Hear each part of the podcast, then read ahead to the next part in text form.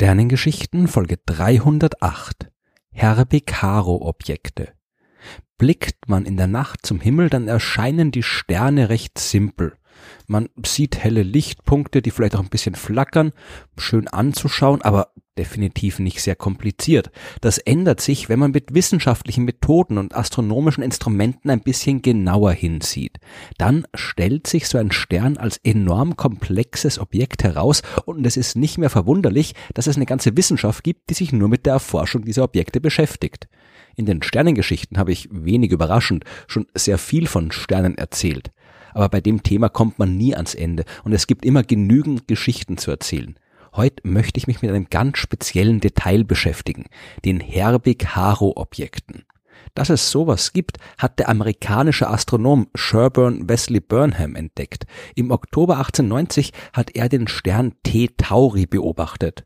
Das ist ein veränderlicher Stern, also ein Stern, der seine Helligkeit ändert und der befindet sich im Sternbild Stier. Mit freiem Auge ist er nicht zu sehen, aber Burnham hatte das damals größte Linsenteleskop der Welt zur Verfügung. Ein Teleskop mit einer Linse von 91 Zentimetern Durchmesser an der Lick-Sternwarte in Kalifornien. Damit hat er nicht nur den interessanten und schon bekannten Stern T Tauri sehr genau beobachtet, sondern hat auch ein kleines nebliges Dingens ganz in seiner Nähe gefunden.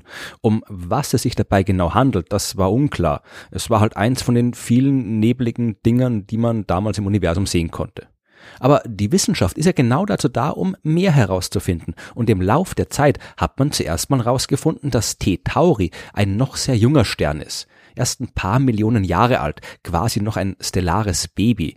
Das ist auch der Grund für seine Helligkeitsschwankungen. Ausgewachsene Sterne befinden sich in einem hydrostatischen Gleichgewicht. Das bedeutet, dass der nach innen auf ihr Zentrum gerichtete Druck, der durch die Gravitationskraft seiner eigenen Masse, durch den nach außen gerichteten Druck, der im Zentrum bei der dort stattfindenden Kernfusion produzierten Strahlung gerade ausgeglichen wird oder kürzer, der Stern will unter seinem eigenen Gewicht kollabieren, aber die Strahlung, die von innen nach außen dringt, drückt gegen die Materie und verhindert den Kollaps.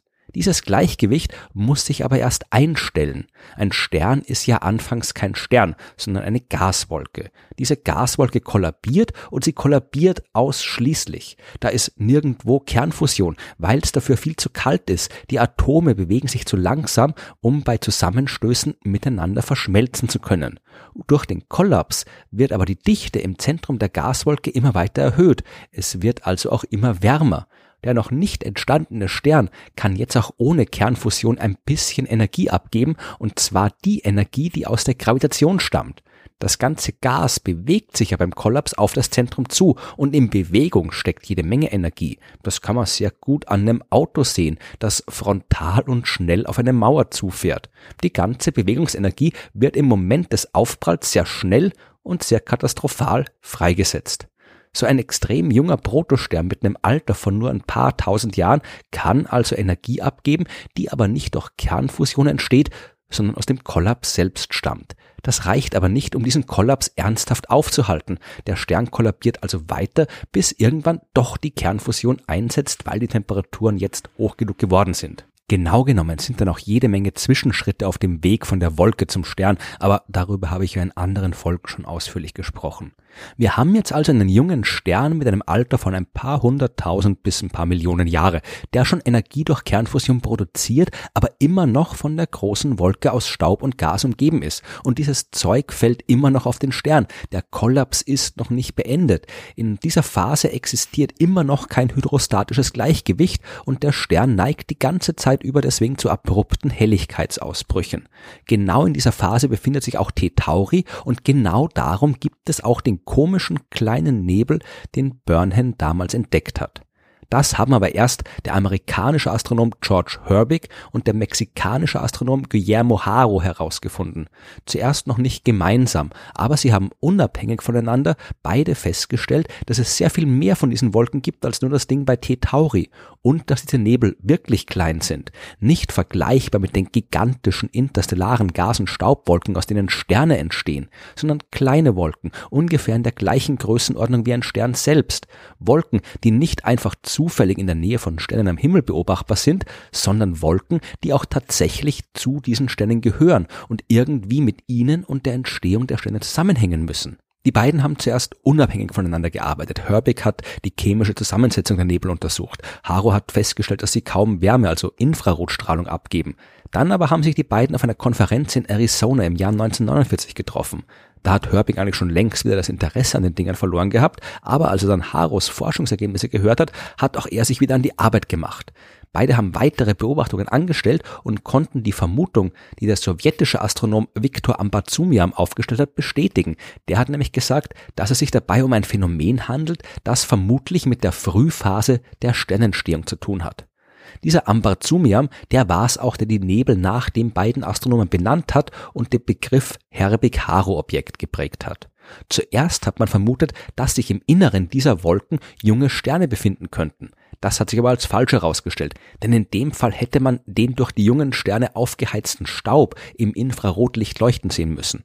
Das hat man probiert zu beobachten, hat aber nichts gefunden. Man hat dort auch keine Sterne gefunden, die noch so jung sind, dass sie kaum Energie produzieren. Stattdessen hat man festgestellt, dass die Herbig-Haro-Objekte keine Sterne enthalten oder in Entstehung begriffene Sterne sind, sondern Material, das von solchen jungen Sternen ausgestoßen wird. Ein junger Stern ist auch nach Einsetzen der Kernfusion noch von einer Wolke aus Gas und Staub umgeben. Im Lauf der Zeit verflacht sich diese Wolke durch die Rotation zu einer Scheibe. Das Material im inneren Bereich der Scheibe kann dabei sehr schnell rotieren. Dort ist es auch der Strahlung des jungen Sterns am stärksten ausgesetzt. Diese Strahlung kann das Material ionisieren, also aus elektrisch neutralen Atomen elektrisch geladene Teilchen machen. Dieses geladene Gas, ein Plasma, das wird dann durch das Magnetfeld des Sterns beeinflusst, weiter beschleunigt und dann entlang zweier sogenannter Jets davongeschleudert. Solche Jets bilden sich, ausgehend von Nord- und Südpol des Sterns, senkrecht zur Scheibe und das Material kann mit großer Geschwindigkeit davongeschleudert werden.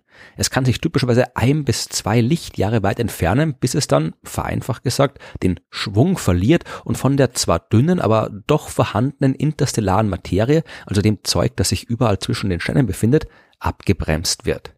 Dann sammelt es sich zu kleinen Wolken, eben genau den Objekten, die Burnham und danach Herbig und Haro beobachtet haben. Die Masse eines Herbig-Haro-Objekts ist sehr gering, verglichen mit der Masse des Sterns selbst.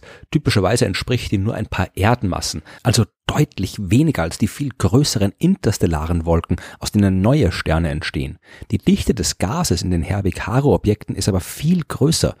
Während man in den interstellaren Wolken pro Quadratzentimeter oft nur weniger als 1000 Atome findet, sind es in den Herbig-Haro-Objekten bis zu 10.000 Teilchen pro Quadratzentimeter. Das meiste davon ist Wasserstoff. Dazu kommen ein paar Heliumatome und ganz, ganz wenig andere Atomsorten. Also genau die typische Zusammensetzung der Sterne, aus denen sie auch hervorgegangen sind. Mittlerweile kennt man über 400 Herbig-Haro-Objekte in der Milchstraße. Existieren sollten aber mindestens 150.000.